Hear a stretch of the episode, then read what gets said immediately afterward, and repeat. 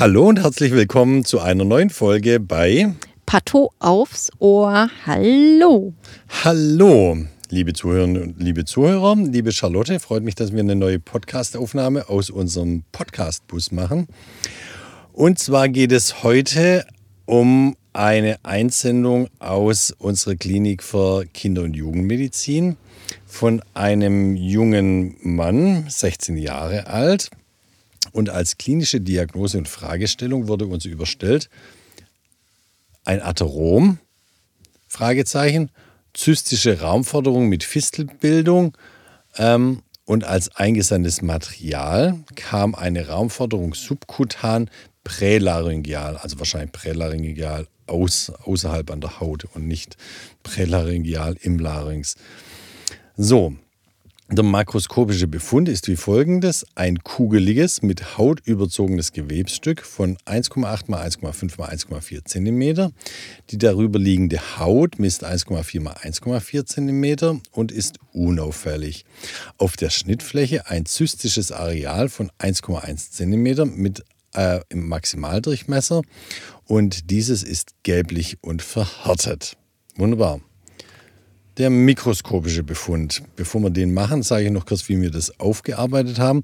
Wir haben natürlich die Spindelspitzen haben wir extra eingesandt, um zu schauen, ob der, wenn da ein maligner Tumor dahinter stecken sollte, auch wenn klinisch Verdacht nur auf Atherom ist, ähm, arbeiten, Man weiß ja nie. Man weiß ja nie, arbeiten wir fast alles immer nach onkologischen Gesichtspunkten auf, nämlich oft stellt sich es eben auch hinterher raus. Die Spindelspitzen, dann haben wir das ganze Gewebe Tusche markiert und komplett eingebettet in Querschnitten, wobei wir die 12 Uhr Hälfte und die 6 Uhr Hälfte unterschiedlich farbmarkiert haben, dass wir das hinterher am Mikroskop auch noch erkennen. Der mikroskopische Befund sieht wie folgt aus. Charlotte, Ja, dein das Part ist wieder. mein Part, genau. Also, beim Blick durchs Mikroskop wurde jetzt Folgendes beschrieben. Und Gottlob gibt es das Mikroskop. Im Bereich der Spindelspitzen Richtung Kranial bzw. Kaudal Überkleidung durch eine reguläre Epidermis. Wunderbar. Makroskopisch beschriebene Läsion zeigt Lamellen eines verhornenden Plattenepithels mit zahlreichen multinukleären Riesenzellen, meist vom ungeordneten Typ. Daneben zahlreiche Ansammlungen, bei denen die Zellgrenzen nur noch schemenhaft erkennbar sind, Komma passend zu sogenannten Schattenzellen. Hast du gerade gehört, dass ich das Komma mit dik- diktiert habe? Mhm. Ja, ja, das ja, ja, das, uns bei äh, Pathologen. Einmal kurz äh, zum Einspielen. Wenn wir diktieren, ähm, müssen wir natürlich immer die Satzzeichen mit diktieren, damit das Sekretariat das schreibt, also Komma und Punkt und so wird alles mitgeschrieben. Und wenn man dann im normalen Leben mal einfach so eine Histologie beschreibt, kann es eben sein, dass man ganz automatisch Satzzeichen plötzlich mitdiktiert, weil das hat man so äh, engrammiert. Im, ja, also wenn ich zwischenzeitlich mal sowas komisches sage, auch mit Klammer auf, Klammer zu, nicht wundern. So, ich sage aber diesen letzten Satz nochmal.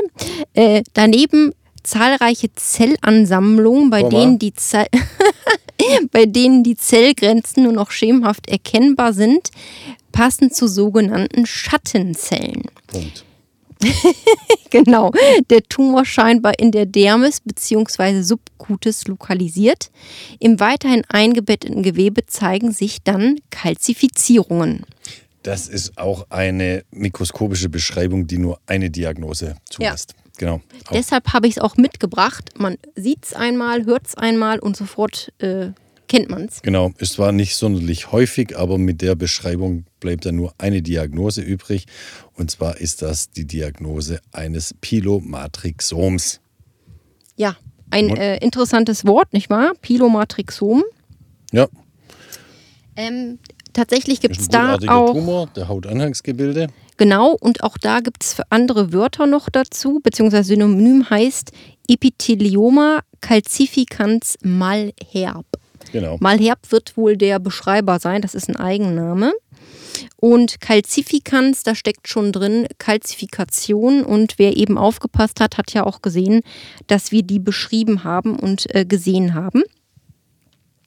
Ähm, dieser Annextumor geht eben äh, von den Follikeln aus, hat eine Tendenz zur Verkalkung und ähm, klinisch ist das ein dermal gelegener Knoten, der sehr hart ist und meistens so im Kopf-Hals-Bereich lokalisiert ist. Und überwiegend bei, äh, äh, bei Menschen im Adoleszenzalter vorkommt. Und es passt ja genau das.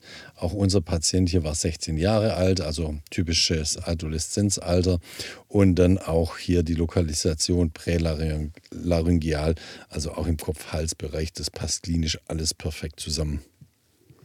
Genau. Was gibt es sonst noch zu berichten hierzu? Genau, also wenn man jetzt nochmal ins Lehrbuch gucken würde und mal gucken würde, was sind so die histopathologischen Kennzeichen, die man hat, wenn man wirklich einen Bilderbuchfall überhaupt hat, wird es eben beschrieben als scharf begrenzte, noduläre, also knotenartige epitheliale Läsion, also ausgehend von Epithelien. In der tiefen Dermis, aber ohne bindegewebige Kapsel zur Peripherie hin.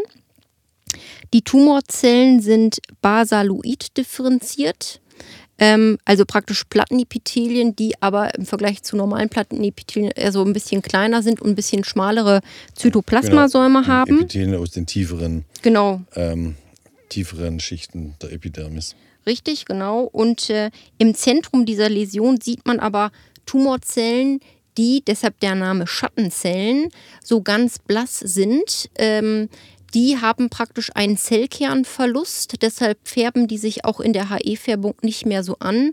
Und die Zellgrenzen, die sieht man nur noch so schemenhaft oder auch schattenhaft. Und deshalb, wie gesagt, Patho ist ja einfach, nennt man die Schattenzellen. Ähm, ganz klassisch hat man Kalkablagerungen. Ja. Die können wir auch Kalzifizierungen nennen. Das ist das gleiche in Grün. Tatsächlich können die aber auch verknöchern. Mhm. Das heißt, man kann auch Ossifikationen finden. Und ansonsten sieht man so ein bisschen Entzündungszellinfiltrat, Lymphozyten, Plasmazellen, aber dann, wie auch beschrieben ist, äh, multinukleare, also mehrkernige Riesenzellen. Das mhm. ist so das Bilderbuch. Ähm, also klinisch kann es natürlich auch imponieren wie ein Atherom, ähm, aber ist eben ein Pilomatrixom und wie gesagt, da passt ja auch die komplette Lokalisation und das Alter des Patienten äh, bestens dazu. Genau, und tatsächlich kann es eben sein, dass man mal so eine Läsion extipiert und im Mikroskop anguckt, die schon älter ist. Und da kann es eben sein, dass man diese Tumorzellen, die so basaloid sind, nicht mehr sieht. Das heißt, es kann sein, dass man dann nur noch diese Schattenzellen sieht und Verkalkung oder Ossifikation. Ähm, das ist dann praktisch dasselbe in Grün, halt nur als in Alt, eine ältere genau. Läsion. Ältere Läsion. Genau. Auch das, wie gesagt, nicht super häufig, aber wie Sven eben schon sagte, einmal gesehen ähm, hat man es drin. Das ist, diesen Tumor gibt es in dieser Form praktisch nur einmal. Und es ist praktisch einmal dann eine Blickdiagnose. Genau, und es ist natürlich ein gutartiger Tumor. Und wenn der in, äh, in Toto exzidiert wurde, dann ist damit der Patient oder die Patientin auch geheilt und braucht sich keine Sorgen mehr machen. Ja. Wunderbar. Gut. Guti. Sven, das hat Spaß gemacht. Wie immer. Charlotte. Vielen Dank an alle da draußen fürs Zuhören. Wir freuen uns immer, dass Über wir gehört werden. Genau. Und sich jemand für histopathologische Befundberichte interessiert?